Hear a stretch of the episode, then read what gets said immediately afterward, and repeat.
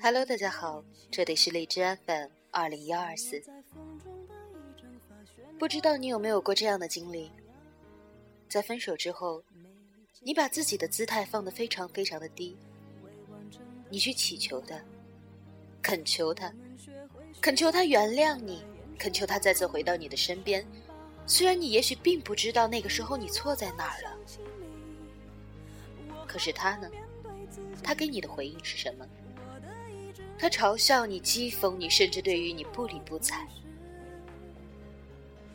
于是你终于想通了，在经过了无数个睁眼到天明的夜晚和食不知其味的白天之后，在无数次酒后低声下气的求他留下。而得到的都是冰冷的盲音之后，在反反复复删掉他又加回来，拉黑又和好之后，在分开之后的第四百二十五天，你终于把他完完全全的放下了。而在此之前，你曾经在无数个深夜痛哭流涕，担心在你最好的年华会因为忘不掉他而再也无法爱上新的人。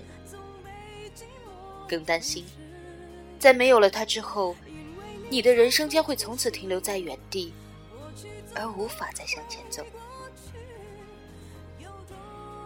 怎么样？是不是有一种感同身受的感觉？这样透彻的文字当然不是我写出来的了，这就是我今天要给大家推荐的一篇文章，名字叫做《怎样才算真正放下一个人》。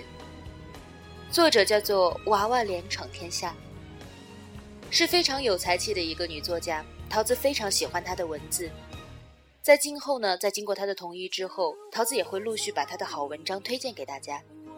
而如果听过了这篇文章之后，你喜欢上了她，那么请你关注公众微信平台，账号就是娃娃脸闯天下，关注她，看到她更好的文字。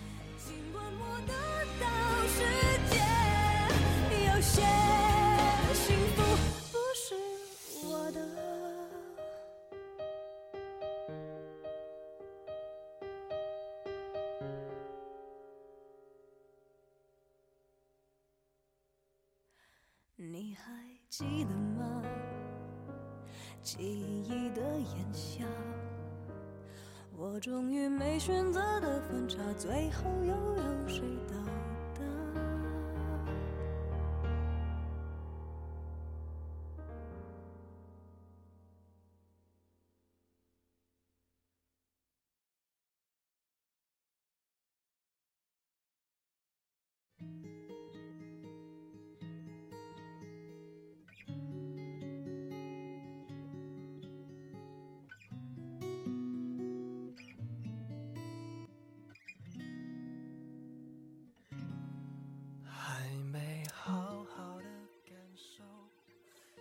我们都曾经爱过一个人，用尽了全身的力气对他好，生怕有半点闪失，他就会离你而去。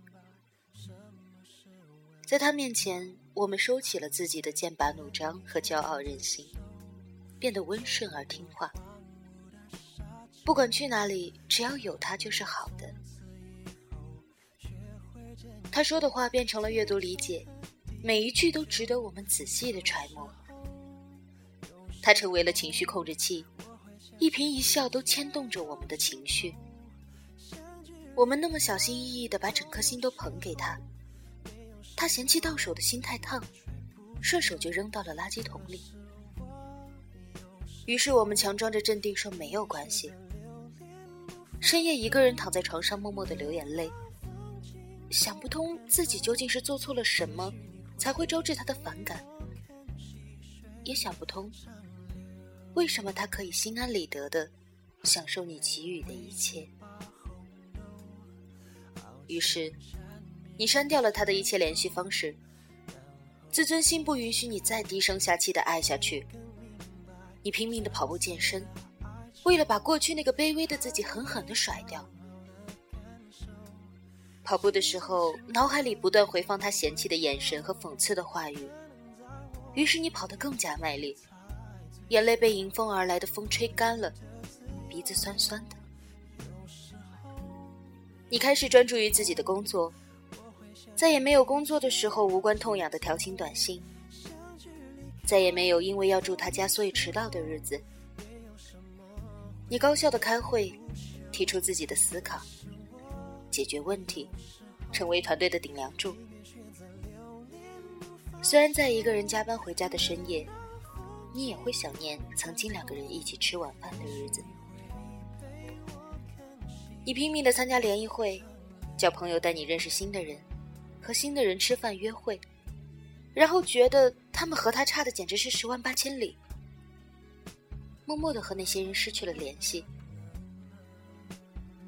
大多数时间你还是一个人，你会偶尔犯贱，看看他最近过得好不好，发现他过得好又会伤心的大哭。你一个人在回忆里挣扎。但失去了你，他还是一样的快乐。你正常的上下班，和朋友吃饭聚会，几乎没有人知道，你的内心正在经历着一场遗忘的争斗争。你每天都要和你出奇好的记忆力做斗争，你把时间安排的满满的，强迫自己忘掉关于过去的所有记忆，强装镇定的生活着。终于。在喝得烂醉的时候，压抑的回忆汹涌而来，你哭了，哭得那么的撕心裂肺。你觉得自己是个输家，你觉得这一辈子可能也没有办法忘记他了。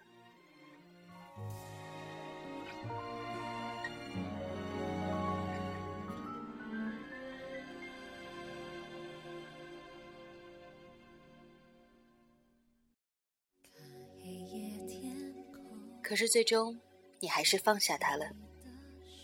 你决定和自己讲和，你还是带着回忆去生活，但不是沉溺在回忆当中。你开始给自己积极的暗示，你还是喜欢他，但不再拿他与新的约会对象比较了。你试着去看新的约会对象的优点，你还是会健身，但不是抱着恨的目的。你还是会旅行，但不再是为了超过他。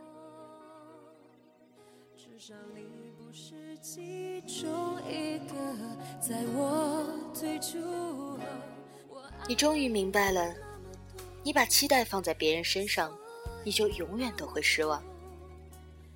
你拼命的健身、减肥，去掉赘肉。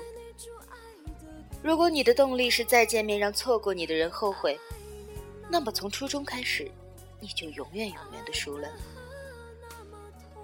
而至于未来，你也不知道你会不会遇见更好的人。但是在听到情歌，你不会对号入座。提起他的名字，你的内心再也不会翻江倒海。他就像上学期的一门课，你上了高中就不必再重新上小学了。他也像火车上遇到的人，你们一路相谈甚欢。下车的时候，各自珍重，不必再去追。他终于成为了床下的灰尘，墙角的蛛网。你知道，你们永远不会再见面了。但是，你再也不觉得遗憾。从来不知道自己如此的软弱当我发现不敢再爱了那一刻才懂我爱